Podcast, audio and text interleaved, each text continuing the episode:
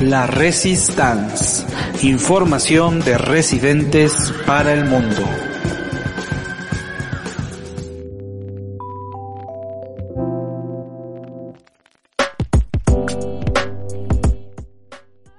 Amigos y aliados a la Resistance. Es para mí un orgullo nuevamente presentar al doctor Alejandro Moya, quien es médico especialista en medicina de emergencias, adscrito al Hospital Calderón Guardia en San José, Costa Rica.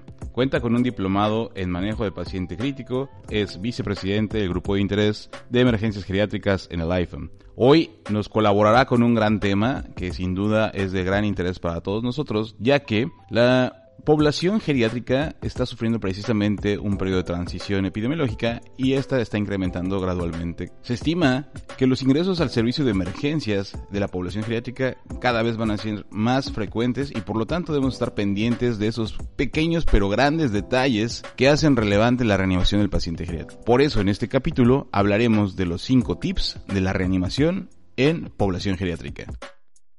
Hola Ricardo, ¿cómo te va? Es un gusto estar de nuevo otra vez en la Resistance. En esta ocasión hablar nuevamente del paciente adulto mayor y sobre todo de la reanimación, que es uno de los tópicos más importantes en esta población, sobre todo recordando que es tiempo dependiente y que los adultos mayores tienen la capacidad de descalabrarse rápidamente en un servicio de emergencia si no nos damos cuenta y si no anticipamos algunas situaciones graves que estos pacientes puedan presentar. Así que eh, muchas gracias de nuevo por la invitación, es un gusto estar con todos ustedes y hablar de estos tópicos o estos cinco tópicos importantes de la reanimación. Y para presentarlo de manera eh, un poco más fácil de recordar, vamos a empezar como esto que fuera el ABC en la reanimación del paciente geriátrico. Entonces, ¿cuál sería nuestro primer tip en relación a la A o al manejo de la vía aérea en el paciente geriátrico? Bueno, como todos podrán saber, la vía aérea del adulto mayor siempre debe ser considerada una vía aérea difícil. Existen muchos marcadores de dificultad en el manejo de la vía aérea del adulto mayor. El primero de ellos es la presencia de artrosis temporomandibular. La segunda es la gran limitación de la apertura bucal que estos pacientes presentan, la protrusión de la lengua, la artrosis cervical, la pérdida de piezas dentales lo cual hace casi imposible poder realizar una ventilación con bolsa mascarilla adecuada y finalmente la presencia de una tráquea más anterior y superior, lo cual limita la visualización de las estructuras supraglóticas. Por eso, la recomendación, luego de hablar del tip, que es recordar que siempre la vía aérea del adulto mayor es una vía aérea difícil, debemos de utilizar una eh, un manguito con una curva articulada, si es posible tener una de ellas, o si no, una hoja recta de Miller, que sería la recomendación básica para poder acceder rápidamente a la vía aérea de estos adultos mayores, sobre todo porque estos cambios anatómicos hacen muy evidente la necesidad de tener siempre un plan B que nos ayude a evaluarla y actuar de manera rápida ante ello considerarlo dentro de esto, esta población especial como en los que también se encuentran obesos, embarazadas, alteraciones anatómicas, considerar nuevamente ya aquí en esta población a los geriátricos para tener nuestro kit de vía aérea difícil y poder intervenir de manera oportuna. Bien, ahora en relación a la ventilación, ¿qué podíamos comentar? Bueno, con respecto a la B, bueno, antes de la B, yo quisiera mencionarte que la posición para la realización de la intubación endotraqueal debe de variar en comparación con las personas más jóvenes. De hecho, eh, la recomendación actual es la intubación endotraqueal a una posición de 30 a 45 grados, sobre todo tomando en cuenta que muchos de estos adultos mayores tienen sifosis y esto hace que a veces sea muy difícil poder ponerlos o alinearlos a nivel de 0 grados, lo cual incrementa el riesgo de broncoaspiración. Existe debilidad del esfínter esofágico inferior, lo cual limita o hace también más probable la posibilidad de broncoaspiración durante el proceso de intubación. Por lo cual, en la actualidad, la recomendación es tratar de realizar la intubación endotraqueal con el paciente en una posición de 30 a 45 grados. Si el paciente tiene sifosis, lo recomendable es colocar sábanas por debajo de la región interescapular para tratar de poder angular al paciente a la posición más adecuada para poderlo intubar.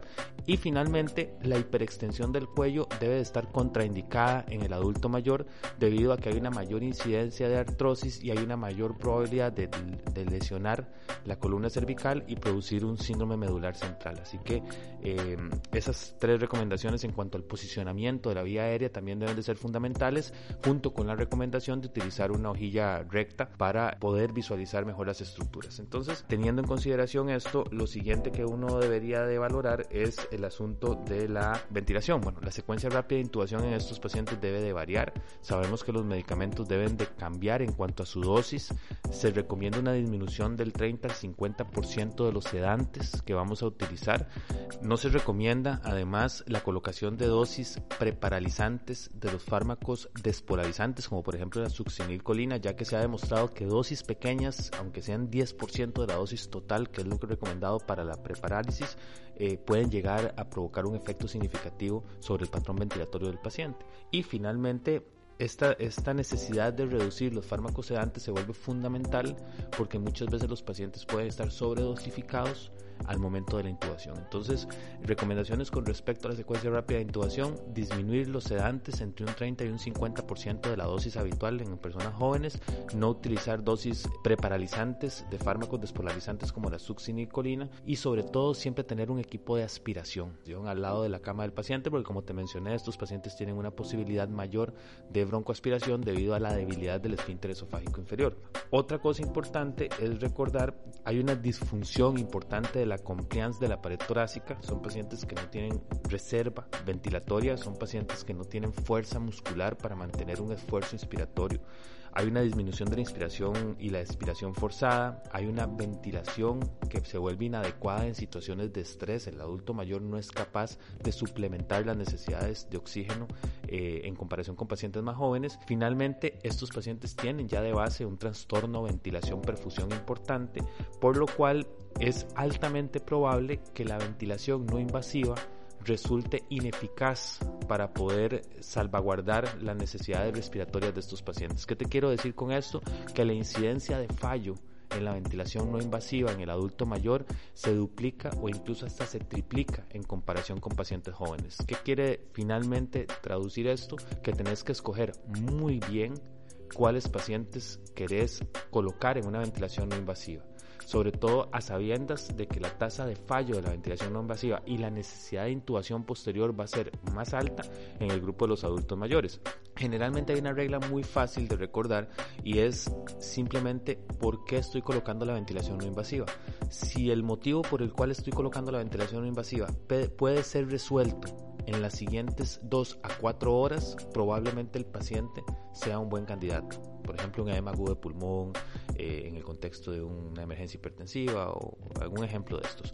Pero si realmente vos querés colocarlo porque el paciente tiene una neumonía, el fallo es altísimo. En un EPOC la tasa de fallo es altísima. Entonces, sí hay que tener muy en claro esto porque muchas veces prolongamos eh, la necesidad de la intubación en el adulto mayor y al final cuando lo vamos a intubar, intubar, su reserva fisiológica es muy baja, la probabilidad de saturación durante la secuencia rápida de intubación es altísima, el riesgo de broncoaspiración es altísima y si no tomamos las previsiones necesarias, pues estos pacientes colapsan. Entonces, segundo tip, la ventilación no invasiva en el adulto mayor tiene una alta tasa de fallo, deben de ser escogidos muy bien los pacientes a los cuales queremos someter este tipo de terapia y recordemos que si el motivo por el cual queremos colocar la ventilación no invasiva no puede ser resuelto en las siguientes dos horas, mejor pensemos en alguna otra estrategia. Como bien dijiste al principio de este podcast, es, ellos son tiempo dependientes. Entonces, evidentemente, entre mayor tiempo podamos ahorrar u optimizar, el beneficio o el pronóstico será mucho mejor.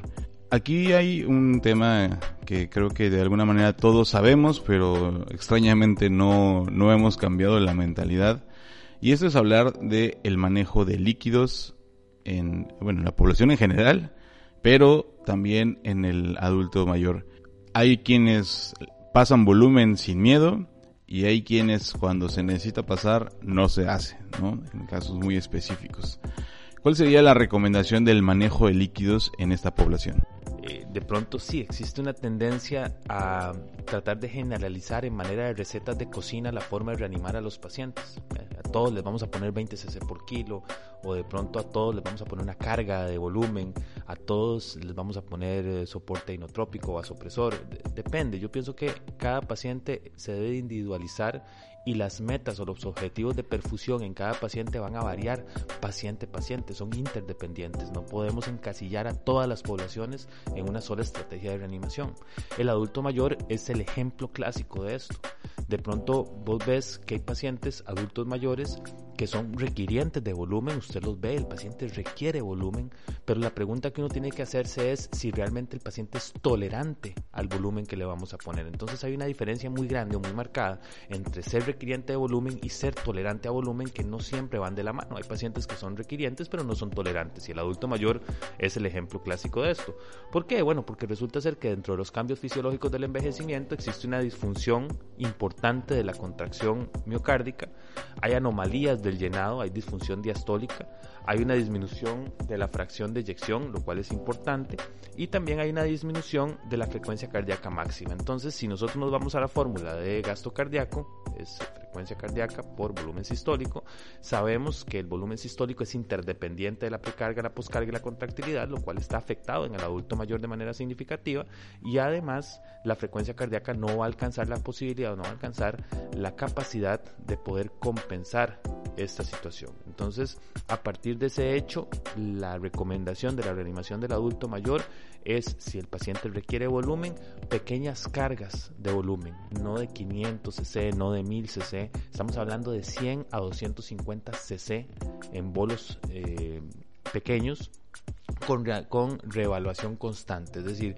colocamos el bolo de 100 a 250 cc, revaloramos al paciente el paciente no tiene crépitos, el paciente no ha aumentado su disnea, si tenemos ultrasonido, bueno, hay aparición de líneas B o no hay aparición de líneas B, aunque hay que tener mucho cuidado, ¿verdad? Porque en el adulto mayor de pronto vas a tener líneas B por otras situaciones y no necesariamente por sobrecarga de volumen. Recuerden que es un pulmón que está estresado, es un pulmón que además es patológico la gran mayoría de las veces, entonces tenemos que diferir muy bien si realmente la aparición de estas líneas B es por sobrecarga de volumen o por alguna otra patología de base del paciente.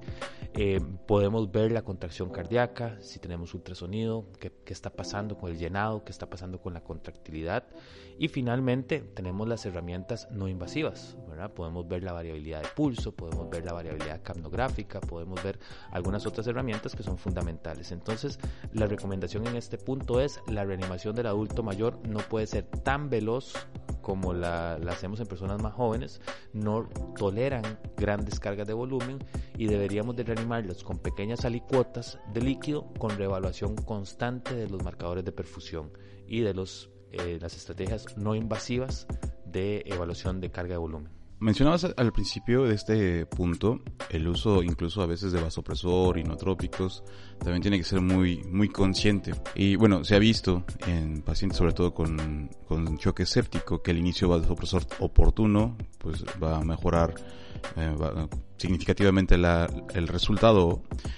Y también hablando específicamente de los inotrópicos, existen, hay unos metaanálisis que hablan eh, en el comparativo de uso empírico versus valorado o guiado por ecografía e incluso ecocardioscopía, o sea, ni siquiera hacer mediciones muy, muy concretas, sino con solamente valorar qué tan bien o qué tan mal se mueve ese ventrículo, les va mucho mejor al paciente que tienen evidencia ecográfica de disfunción miocárdica que en comparación a los que les empezaron empíricamente.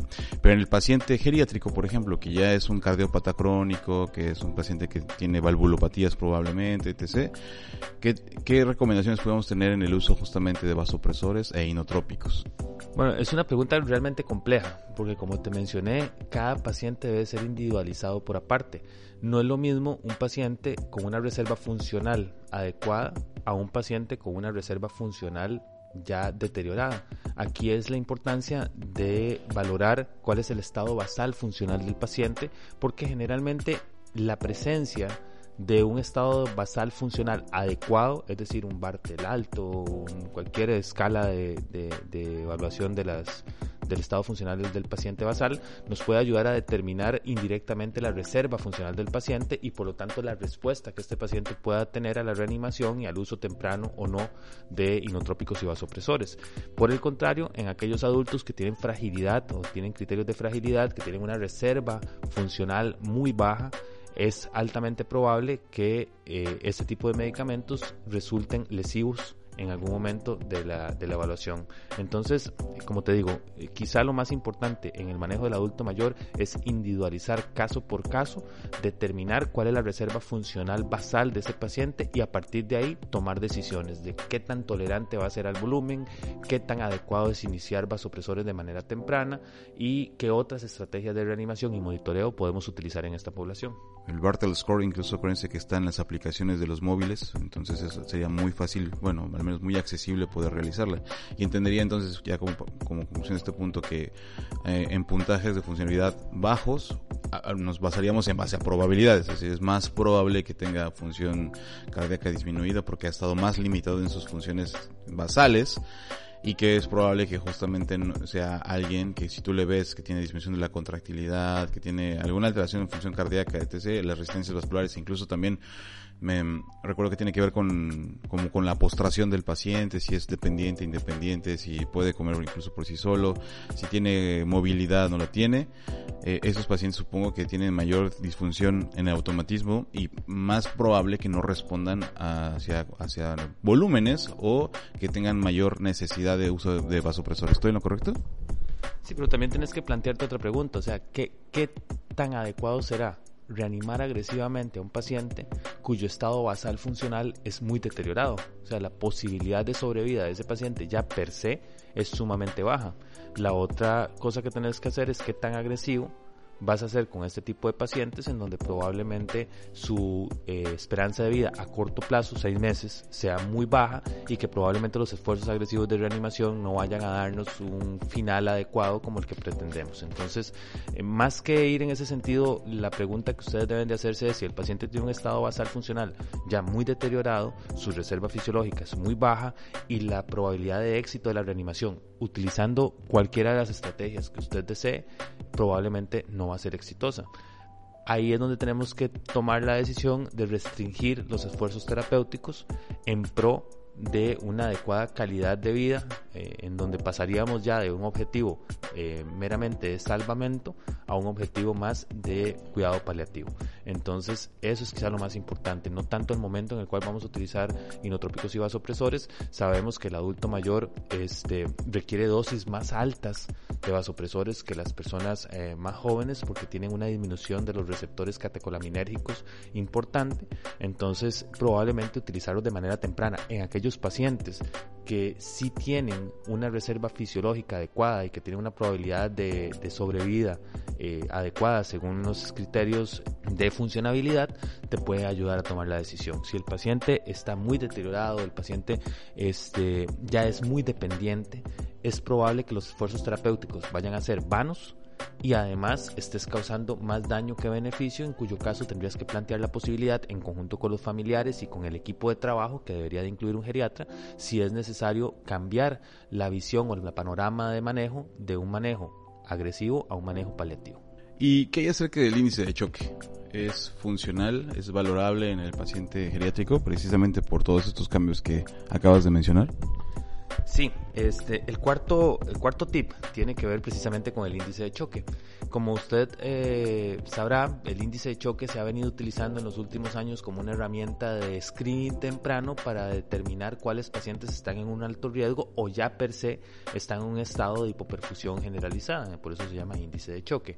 Eh, ha sido validado en poblaciones jóvenes, realmente se ha demostrado su utilidad eh, de, ser eh, aplicado de manera temprana para identificar aquellos pacientes que requieren una reanimación un poco más agresiva, pero el problema del adulto mayor son dos cosas. Si ustedes valoran índice de choque, pues básicamente vamos a incluir a la frecuencia cardíaca y la presión arterial sistólica. Eh, si tenemos en cuenta que la presión arterial sistólica en el adulto mayor aumenta de manera significativa porque hay ateroesclerosis y estos pacientes por lo general van a tener o hipertensión sistólica aislada o hipertensión arterial de base, eh, vamos a tener un marcador que de pronto se vuelve inadecuado. Te voy a poner un ejemplo. Un paciente adulto mayor que está acostumbrado a manejar cifras tensionales de 160-90, de pronto se presenta al servicio de emergencias con una presión arterial sistólica de 120 y además toma beta bloqueadores y su frecuencia cardíaca es 60. Si vos sacas un índice de choque en este paciente, la respuesta es no, este paciente no está en estado de choque. Pero para un paciente que está acostumbrado a manejar cifras tensionales sistólicas de 160, venir al servicio de emergencias con 110 o 120 de presión arterial sistólica es per se un estado de hipoperfusión para esa persona en específico. Entonces volvemos al punto número uno. Si es un paciente que tiene hipertensión sistólica aislada y que cifras que para nosotros son normales, para ellos van a ser cifras alteradas, y si además tomamos en cuenta que estos adultos mayores tienen una disminución significativa de la frecuencia cardíaca máxima y además no son capaces de producir taquicardia por varios mecanismos, el primero de ellos es farmacológico, el uso de beta bloqueadores, y el segundo de ellos es senescencia del sistema de conducción, es decir, el adulto mayor no tiene la capacidad de responder con taquicardia, como lo hacen las personas jóvenes, a un estado de insulto fisiológico. Entonces, eh, yo no te puedo decir que no sirve del todo, pero sí te puedo decir que probablemente en el adulto mayor no sea una muy buena herramienta de screening como sí lo es en personas jóvenes, porque fisiológicamente eh, está demostrado que en el adulto mayor pues probablemente no vamos a tener esas respuestas que eh, estamos buscando. Entonces mucho cuidado con el uso del índice de shock, mayor incidencia de hipertensión sistólica aislada, menor incidencia de taquicardia por el uso de fármacos, por la senescencia del sistema de conducción y por la disminución de la frecuencia cardíaca máxima en el adulto mayor por lo tanto, debemos de ayudarnos de otras herramientas y no necesariamente de, esta, que sí ha demostrado ser efectiva en otros grupos poblacionales. Y de hecho, en, en, la población que principalmente se describió este tema o este concepto de incoherencia hemodinámica, fue precisamente en esa población, ¿no? Que tú los ves, clínicamente se ven mal, pero en signos vitales probablemente no estén tanto, ¿no? Entonces recordemos que nosotros tenemos que orientar o dirigir nuestros esfuerzos de reanimación, pero sobre todo en, basados en criterios eh, o en objetivos de perfusión. Es decir, si nosotros vemos mal a nuestro paciente, vemos que tiene mottling, que eh, tiene llenado capilar retardado, probablemente estado neurológico decrementado, pero independientemente a la TAM, independientemente de la frecuencia cardíaca, el índice de choque, eso deben ser nuestros principales eh, motores para activar nuestro equipo para reanimar adecuadamente a ese paciente. Y justamente en, en este aspecto, ¿Cuál sería la recomendación en cuanto a la presencia de delirium en el paciente geriátrico? Bueno, como podrás imaginar, la alteración del estado de conciencia en el adulto mayor eh, siempre debe de ser investigada, porque generalmente siempre traduce un eh, evento fisiológico adverso. El delirio se asocia a mortalidad. Sabemos que la incidencia de delirium en el adulto mayor se incrementa con o incrementa un 7% la mortalidad por día sumado a la mortalidad de base del paciente. Por ejemplo, si vos tenés un paciente con un infarto agudo de miocardio eh, en el contexto de un adulto mayor que es anterolateral, sabes que la mortalidad ronda entre un 20 y un 30%. Pero si además ese paciente desarrolla delirio estando en el servicio de emergencias, de pronto eh, esa mortalidad va a incrementarse 7% por día de manera adicional. Entonces, la identificación de alteración del estado de conciencia en el adulto mayor, sea cual sea la causa, debe de ser investigada, sobre todo porque nos puede traducir un estado de hipoperfusión, existen delirium asociados a estados de hipoperfusión en el contexto de choque, incluso podría ser un marcador de alta confiabilidad si lo comparamos por ejemplo con el índice de shock, o de pronto podemos tener eh, delirium asociado a alguna otra causa. Por ejemplo, dolor en el servicio de emergencias, que es altamente frecuente, de pronto el delirium que se desencadena por las condiciones del ambiente al cual está sometido el adulto mayor. Imagínate lo que es sacar un adulto mayor de su casa eh, de su estado de confort y de pronto llevarlo a un servicio de emergencias, acostarlo en una camilla con un colchón de 10, 10 centímetros de, de, grosor, dejarlo tres días en un pasillo con la luz encendida las 24 horas del día, sin que nadie le hable, donde todas las personas son eh, desconocidas para él, pues evidentemente esto lo eh, le va a causar desorientación y lo va a llevar a un estado de delirium. Pero lo importante es que delirium se asocia siempre a mortalidad, por lo tanto debe de ser tratado de manera temprana, identificado y tratado de manera temprana. Lo segundo es que el delirium siempre tiene una causa que lo desencadena y por lo tanto es obligación del médico de emergencias buscar esa causa. Incluso puede ser una causa severa como hipoperfusión en el contexto de un estado de choque o puede ser una causa, por ejemplo, eh, ambiental, puede ser una causa farmacológica o incluso puede ser una causa eh, tóxico-metabólica, ¿verdad? Aquí tendríamos que buscar eh, trastornos hidroelectrolíticos, sodio, por ejemplo, calcio, por ejemplo. Entonces, sí es algo muy importante tomar en cuenta este aspecto de que el delirio siempre debe ser estudiado, siempre debe ser investigado y de pronto puede ser la manifestación de una patología severa, como por ejemplo un estado de choque. Wow, muchos puntos interesantes, a más de uno nos, nos ha ayudado este capítulo porque no teníamos idea de algunos grandes conceptos que nos acabas de compartir. Eh, no sé si tengas alguna idea final. No, realmente lo que te quería decir es que en la actualidad existen muchas iniciativas que están tratando de crear servicios de emergencias amigables con el adulto mayor. Básicamente no es necesario grandes cambios de infraestructura, a diferencia de lo que la gente cree, ¿verdad? Cree que crear un servicio de emergencia geriátrico es hacer un edificio nuevo con, con, con mucha accesibilidad a la persona adulta mayor. Realmente el cambio empieza en tu cabeza. Si vos tenés la noción de que el adulto mayor no puede ser manejado como las poblaciones jóvenes y que estos adultos mayores van a tener patologías que no tienen manifestaciones clínicas tan abrumadoras o evidentes como las personas jóvenes, probablemente ya estás dando el primer paso para la atención adecuada a esta población. Recordar que los adultos mayores son personas muy frágiles que tienen una reserva fisiológica mucho más baja que las personas jóvenes y que actuar rápidamente en la identificación temprana y el abordaje inmediato de cualquier situación clínica que estos pacientes estén afrontando es fundamental para tener un buen pronóstico final. Entonces, eh, mi recomendación con esto es capacitémonos en el manejo del adulto mayor, reconozcamos que no pueden ser manejados igual que las personas jóvenes y recordemos que en servicios de emergencias en donde existen estrategias ya definidas para el manejo de adultos mayores, es decir, la creación de políticas para que tu servicio de emergencias eh, enfrente esta avalancha poblacional que se va a venir en los próximos años probablemente va a traducirse en una mejoría clínica y en una evolución más satisfactoria de los pacientes durante el servicio. Si no estás preparado, si no tienes protocolos, si no sabes cómo actuar, si no sabes reconocer cuáles son los cambios fisiológicos del adulto mayor, probablemente estás destinado al fracaso en el manejo de esta población. Pues muchísimas gracias Alejandro por colaborar con tu expertise en el manejo de población geriátrica en emergencias. Eh, por último, ¿nos puedes recordar eh, tu cuenta de Twitter para contacto? Sí, claro. Mi cuenta de Twitter es alemoyaal. Pues amigos eh, y aliados a la Resistance, espero que hayan disfrutado de este capítulo. La verdad es que siempre, siempre, siempre es un honor tenerte aquí con nosotros y esperamos que no sea la única vez. Por nuestra parte ha sido todo en este capítulo. Les agradecemos su atención y nos estamos escuchando a la próxima. Gracias por su atención. Recuerda nuestra cuenta de Twitter, arroba la TLX.